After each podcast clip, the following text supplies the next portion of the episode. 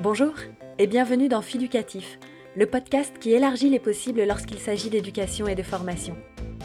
Je suis Charlotte et j'ai créé ce podcast pour vous présenter des méthodes pédagogiques innovantes, des visions de l'éducation qui sortent des sentiers battus, des façons différentes d'enseigner et de concevoir la formation. Dans cet épisode, j'ai eu envie de faire entendre des voix différentes. Voix avec un X ou avec un E, à vous de choisir. Parce qu'au fil des épisodes et de vos retours, de vos courriels ou de vos paroles, j'ai réalisé à quel point nous avons tous et toutes une histoire à raconter avec l'école ou la formation au sens large. Tous et toutes un rêve à faire entendre. Si je donne à chaque épisode le micro à une personne, j'avais envie que cela n'exclue pas toutes les autres voix et que chacun puisse apporter sa pierre à l'édifice. Alors j'ai posé quelques questions et je vous ai laissé vous prêter au jeu. Le hasard, s'il existe, a fait que ce sont des femmes qui ont répondu à l'appel. Elles s'appellent Christelle, Charline, Betty, Camille, Marianne, Sonia, Zora, Jennifer, Céline et Justine. Leurs mots résonneront sûrement en vous. Bonne écoute.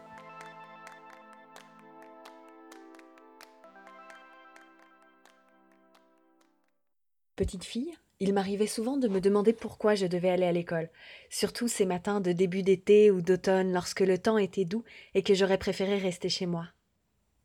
Souvent, lorsqu'un enfant demande pourquoi, il obtient comme réponse parce que c'est comme ça, allez habille-toi maintenant, ou parce que tu auras le métier qui te plaît plus tard. Et pour vous, à quoi ça sert l'école? Pour moi, le rôle de l'école dans la société, c'est de tirer vers le haut chaque élève quelle que soit son origine ou ses moyens, afin de lui donner toutes les chances qu'il mérite pour réussir dans la vie. Je crois aussi que l'école doit récompenser les élèves les plus méritants, les plus travailleurs.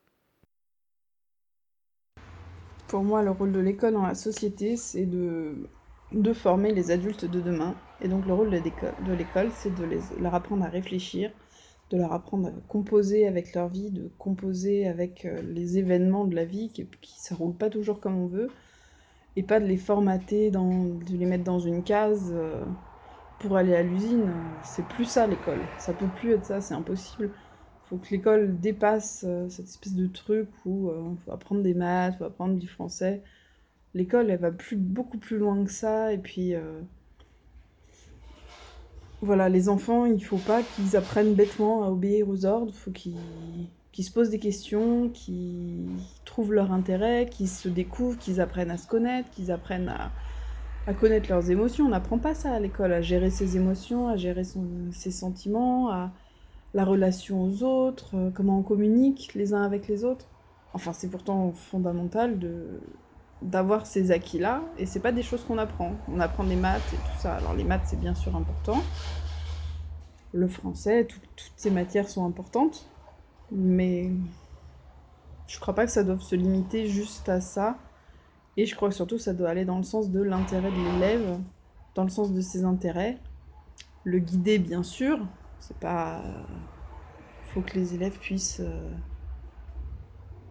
puisse avancer, que l'enseignant aille vraiment trouver la motivation chez l'élève, qu'est-ce qui, c'est quoi son, carburant, quoi, qu'est-ce qu'il fait avancer. Et donc, euh, et donc je m'éloigne de, la question. Euh, mais le rôle de l'école, pour moi, c'est vraiment ça, c'est de d'apprendre les êtres humains à devenir meilleurs, en fait. Euh, et après, à améliorer justement la société vers plus d'éthique, plus d'écologie, plus de partage, plus d'entraide, sans être quelque chose de complètement utopiste, hein, mais euh, en restant très concret. Mais, euh, mais voilà, en donnant les moyens aux élèves de, se trouver, de se connaître et, euh, et de trouver qu'est-ce qu'ils veulent faire dans la vie. Parce que quand on est enfant puis ado, on nous pose cette question, mais on ne nous donne pas tellement les on fait en fonction de si on est bon dans telle ou telle matière, mais on ne sait pas. On ne sait pas derrière euh, quel métier va nous plaire. Donc voilà. Pour moi, le rôle de l'école dans la société, c'est d'accompagner un être à devenir la personne qu'elle ou il, ou peu importe son genre, a envie d'être justement, de vivre, de ressentir, l'aider à se connaître et se reconnaître, à identifier, à nommer et à accepter ses émotions. Pour moi, le rôle de l'école dans la société, c'est le développement de la bienveillance envers soi, la bienveillance envers les autres, le développement du sens critique et de l'intelligence du cœur, de toute forme d'intelligence à dire vrai. Pour que demain se construise avec des êtres qui s'épanouissent et n'essaient pas de rentrer dans des cases organisées pour engendrer mal-être et oppression. Pour moi, le rôle de l'école dans la société, c'est d'y apporter de l'espoir. Pour moi, le rôle de l'école dans la société est d'accompagner tous les enfants dans leur processus d'apprentissage, les aider à trouver leurs propres ressources intérieures qui leur permettront d'acquérir des connaissances et développer leurs compétences. Pour moi, le rôle de l'école dans la société, c'est euh, apprendre à vivre ensemble, euh, apprendre le respect, apprendre euh, le partage. même si normalement les parents sont censés l'apprendre aux enfants, l'école a, un, rôle énorme là-dedans. apprendre à, accepter tout le monde, à ne pas exclure les autres, euh, je trouve que les, les, enseignants encore euh, n'interviennent pas assez quand il y a un enfant qui se fait chahuter, euh, qui se fait moquer par les autres au niveau du harcèlement scolaire. Il y a vraiment quelque chose de très fort à faire encore là-dessus. Et l'école a un rôle énorme.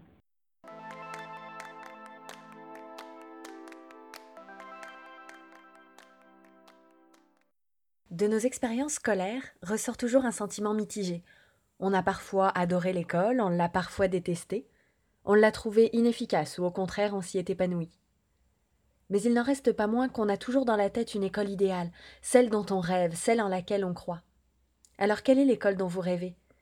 L'école dont je rêve, une école qui prend en compte les besoins individuels de chaque enfant, qui propose un apprentissage libre dans un cadre prédéfini et qui valorise les compétences de chacun. L'école dont je rêve est bienveillante. La bienveillance, pour moi, c'est ultra important. Dans l'école d'aujourd'hui, c'est des punitions, des humiliations. J'ai bossé un petit peu dans l'éducation nationale, j'étais assistante d'éducation. Et c'est des croix sur le carnet, des menaces tout le temps. On gère des flots d'élèves, on n'est absolument pas formé. Euh, les enseignants sont un, peu plus formés, mais encore euh, pas pour gérer des êtres humains euh, ils sont formés au niveau des connaissances plus que. Enfin, Je pense que l'école a du retard sur ce plan-là. Euh. Enfin, pour moi, il n'y a pas assez de bienveillance.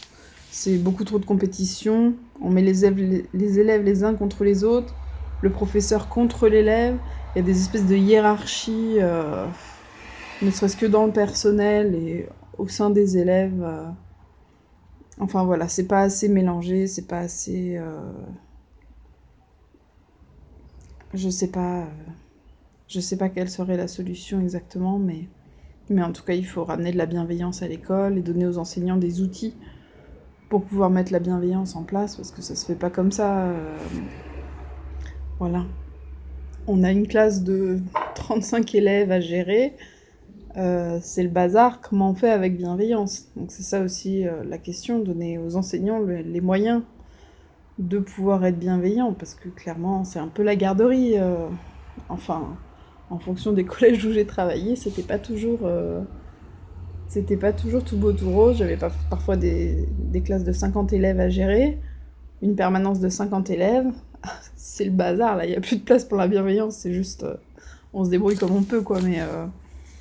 Et puis bon, je m'étais pas encore, j'avais pas encore d'enfants à l'école, donc je m'étais pas encore vraiment intéressée à, l'éducation positive et tout ça, mais euh, je crois vraiment que, que l'école devrait aller dans ce sens-là, vers plus d'autonomie des élèves et plus de bienveillance de la part de, du corps enseignant. Voilà, il y a des écoles par exemple qui ont mis en place du yoga à la place des heures de colle. Ce genre d'initiative, ça fonctionne très bien et ça montre bien que c'est pas au bâton qu'on fait avancer les élèves. Euh, voilà. On peut les faire avancer aussi. Enfin, l'être humain est conçu pour, euh, apprendre. On, apprend tous les jours, on apprend sans faire exprès. L'enfant apprend à marcher, personne ne lui explique comment on fait. Donc voilà, il a juste besoin de guides, de personnes qui sont là pour, pour l'encourager, pour l'aider, pour le guider, mais pas à l'école. Euh, pas l'école que j'ai connue moi en tout cas, c'était pas oh, c'était pas ce qu'il me fallait à moi. Peut-être qu'il y a des personnes à qui ça convient, mais c'est pas ce que je veux pour mes enfants. et voilà, pour moi, l'école, l'école dont je rêve, je l'ai pas encore, euh, je l'ai pas encore trouvée. Et celles que j'ai trouvées, elles sont vraiment complètement inabordables. C'est pas, les écoles hors contrat, c'est vraiment pour une élite et c'est dommage. C'est dommage que ce genre d'initiative soit pas plus présent dans l'éducation nationale. Et voilà, après, il y a tout l'aspect Montessori qui vient un petit peu, qui est très à la mode, mais on voit beaucoup dans, les écoles publiques euh, des, initiatives Montessori, mais avec du personnel qui n'est pas formé, du coup ça fait des choses un petit peu... Enfin, ça ça, ça n'a pas vraiment de sens. Euh. Pour moi, voilà. Bon, il y a des petites initiatives qui, naissent par-ci, par-là. Voilà, ça avance doucement, mais pas assez vite pour que mes enfants puissent aller dans l'école dont je rêve. voilà. L'école dont je rêve est une école où les enseignants sont pleins d'empathie et bienveillants à l'égard des élèves. Je rêve d'une école aussi où on apprend la différence aux élèves depuis le plus jeune âge. L'école dont je rêve est une école qui ne cherche pas à mettre les enfants dans des petites cases, qui ne cherche pas à formater les enfants de manière à ce qu'ils soient tous pareils euh, dans les apprentissages. C'est une école qui est à l'écoute et particulièrement à l'écoute des enfants différents et qui met en place des stratégies pour que les enfants, euh, que, ces différences se transforment en force et que cela puisse apporter euh, une expérience positive à tout le monde. L'école dont je rêve, bah, c'est ça, quoi. C'est une école euh, qui accepte tout le monde, qui respecte les rythmes des enfants, notamment au niveau de leurs besoins. Quand je vois moi mon fils qui a 7 ans et demi, qui est dans une école où les enfants ont des tickets pour aller aux toilettes, donc qu'ils ne peuvent pas y aller quand ils veulent, qui quand ils ont chaud demandent s'ils peuvent enlever leur manteau, et que les adultes disent non, euh, tu le gardes, voilà quoi. Euh, non, je rêve d'une école qui respecte les enfants. Euh, on veut que les enfants nous respectent, donc je pense que les adultes doivent montrer l'exemple et du coup respecter également les enfants. Donc une école aussi qui donne envie d'apprendre avec des enseignants qui sont vraiment motivés par ce qu'ils font, avec des classes moins chargées, plus d'enseignants évidemment. Euh, des classes à plusieurs niveaux. Euh, Céline Alvarez en parle très bien. Euh, c'est très porteur pour les enfants d'être avec d'autres enfants d'âges différents. c'est très riche et, il devrait y avoir beaucoup plus d'écoles comme ça. L'école dont je rêve, c'est vraiment une école adaptée à chaque individu, avec des personnes qui pourront les prendre en charge correctement et qui feront en sorte de ne plus voir une masse d'élèves, mais une multitude de personnes différentes et uniques et à chacune de pouvoir euh, explorer son potentiel et le multiplier. L'école dont je rêve, c'est une école qui pourrait accueillir tous les enfants, toutes les différences, dans un esprit de bienveillance. L'école pour tous, on en rêve, non? L'école dont je rêve pour mes enfants est une école verte, aérienne, libre et joyeuse, une école dans laquelle il fait bon vivre et vers laquelle on se dirige le matin en sautillant, en ayant le cœur en fête, et qui n'apporte pas d'autre question que celle de savoir si on est heureux et bien dans ses baskets. L'école dont je rêve a des couleurs partout dans chaque classe. Elle a des bruits, elle a des sons, elle a des rires d'enfants surtout et des paillettes autour.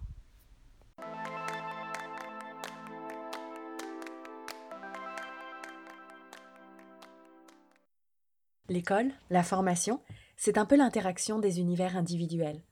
Notre univers rencontre celui des autres élèves, dont certains deviendront des amis pour la vie, d'autres ne feront que passer, d'autres nous présenteront des relations comme des défis à surmonter.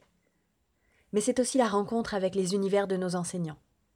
Parfois, on a la chance de rencontrer des enseignants avec lesquels ça fonctionne bien, dont les attentes correspondent aux nôtres. Parfois, c'est un peu plus compliqué. Mais qu'est-ce qu'un bon enseignant? Qu'est-ce qu'un bon formateur?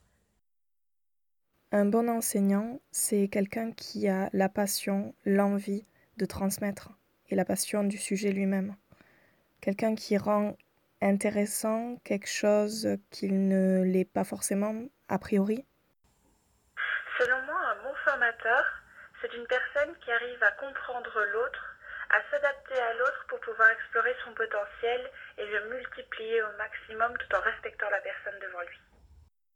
Un bon enseignant formateur, pour moi, c'est quelqu'un qui va s'adapter euh, à chaque élève en fait. On ne peut pas enseigner à tout le monde de la même manière, au même rythme. Enfin, pour moi, ça n'a vraiment pas de sens de, de faire comme le fait l'éducation nationale, en fait, où tout le monde doit être formaté de la même manière et apprendre au même niveau. C'est, impossible. Chaque élève est trop différent, a un parcours différent, a des difficultés ou des facilités.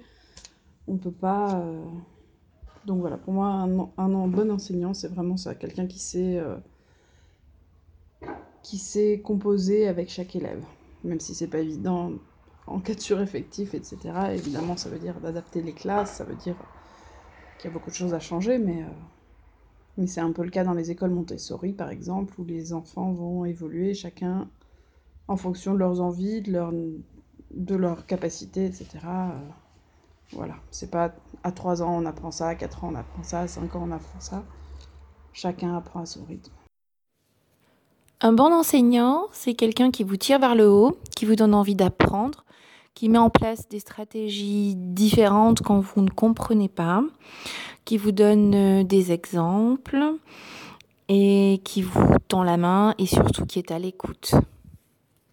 Un bon formateur, c'est une personne qui aime transmettre et partager sur un sujet qu'il maîtrise. Un bon enseignant, formateur, c'est euh, quelqu'un qui donne envie d'apprendre. Euh, pour moi, c'est euh, primordial. Euh, je pense qu'on ne peut pas apprendre si la personne en face de nous ne suscite pas un envie chez nous, en fait. Donc voilà, avoir quelqu'un en face à nous qui est hyper motivé, qui croit en ce qu'il fait et qui nous donne euh, vraiment euh, l'occasion de, de, nous épanouir euh, dans l'enseignement.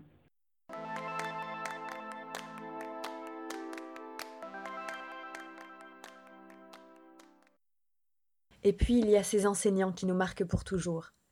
Il y a celles qui ont laissé des cicatrices dans notre parcours, ceux dont les paroles nous ont meurtris et touchés, plus profondément qu'on ne l'aurait voulu. Mais aussi ceux qui nous accompagnent, trace un peu de notre voie, ou en tout cas qui nous donne les clés pour que nous puissions la tracer. Ceux dont on emporte avec nous des méthodes, de la confiance, de la force, celles qui balisent notre chemin avec bienveillance. Je me souviens de cette enseignante, passionnée par son sujet, qui m'a complètement embarquée dans son monde. Je me souviens de cette enseignante euh, en troisième J'étais euh, hyper nulle en orthographe, grammaire, tout ça. Je le suis encore un petit peu aujourd'hui, un peu moins quand même, mais euh, voilà, à l'époque j'étais vraiment une catastrophe. Dès qu'on faisait des j'avais zéro. Et là, en fait, elle s'est mise à me noter en négatif, c'est-à-dire que elle m'a rendu ma copie. Et en fait, de moins 10, j'étais passée à moins 4 et elle m'avait félicité en me disant, bah, tu vois, Marianne, tu y arrives, quoi. Et, et je me rappelle encore, j'avais les larmes aux yeux, j'ai trouvé ça génial. Euh, de voir qu'elle, euh, voilà, je, trouvais ça hyper motivant pour moi, qu'elle reconnaisse quand même que euh, j'essayais de faire des efforts, même si je faisais toujours énormément de fautes, bah finalement j'en faisais quand même un petit peu moins, et ça je trouve qu'elle le remarquait, donc c'était pour moi au niveau de l'estime de moi qui était, qui était, qui était vraiment important. Je me souviens de cet enseignant en deuxième primaire, puisque je suis belge. Il s'appelait Monsieur Herblay et ça a été le premier à vraiment croire en moi en dehors de ma famille. Et grâce à lui, en fait, euh, j'ai trouvé ma voie. Euh, je me souviens de cet enseignant. Euh, j'ai plutôt des souvenirs négatifs de mes enseignants que des souvenirs positifs. Des enseignants qui ont vraiment su trouver en moi la motivation. Il n'y en a pas eu beaucoup. J'ai pas bien vécu l'école, que ce soit de la maternelle à, la terminale. Après, c'est plus dans les études supérieures jusqu'au master où il y avait des. où il y avait de bons enseignants. Si, je me souviens de cet enseignant à la fac. Euh, waouh, il nous avait fait un cours sur le monochrome. Ah, c'était. J'aurais jamais cru que ça pouvait être aussi intéressant. Je saurais pas dire, son cours était passionnant, je saurais pas vraiment dire euh, pourquoi, mais on a poussé tellement loin Pourtant, c'était un cours magistral, hein, c'était pas vraiment un cours où les élèves étaient euh, impliqués ni rien, mais euh, ce prof-là, c'est vrai qu'il m'a. Il m'a transporté ailleurs, il m'a fait découvrir la peinture d'une manière où je l'avais jamais envisagée. Et puis bon, le monochrome, c'était pas un sujet qui me. Peinture, une peinture toute bleue, je savais pas ce qu'on allait dire pendant tout un semestre, et finalement, c'était absolument passionnant. Donc bon je me souviens de cet enseignant-là qui m'a marqué. Sinon, après, c'est des enseignants qui m'ont marqué, mais dans... négativement, euh, qui dévalorisent les élèves, qui les humilient, qui leur jettent des craies, qui les envoient chez le psychologue parce qu'ils sont limités apparemment. bon, c'est du vécu. Euh... J'ai pas très bien vécu l'école, ah, jusqu'au bac.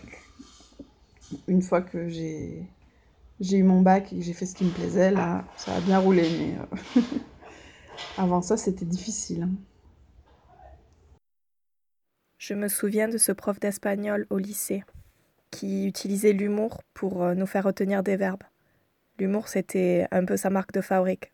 Tout le monde en parlait dans le lycée. C'était le prof qu'il fallait avoir.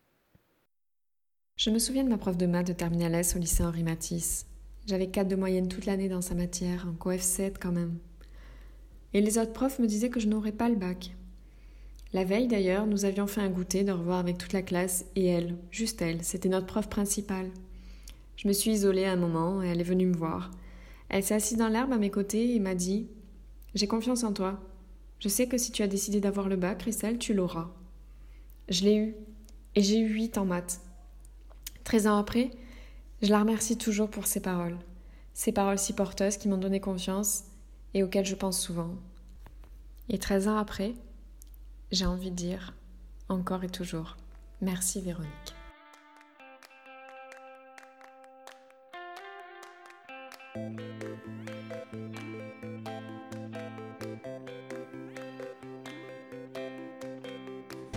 J'espère que cet épisode vous a plu et vous a permis de trouver, en vous, des pistes de réponse à quelques-unes des questions abordées.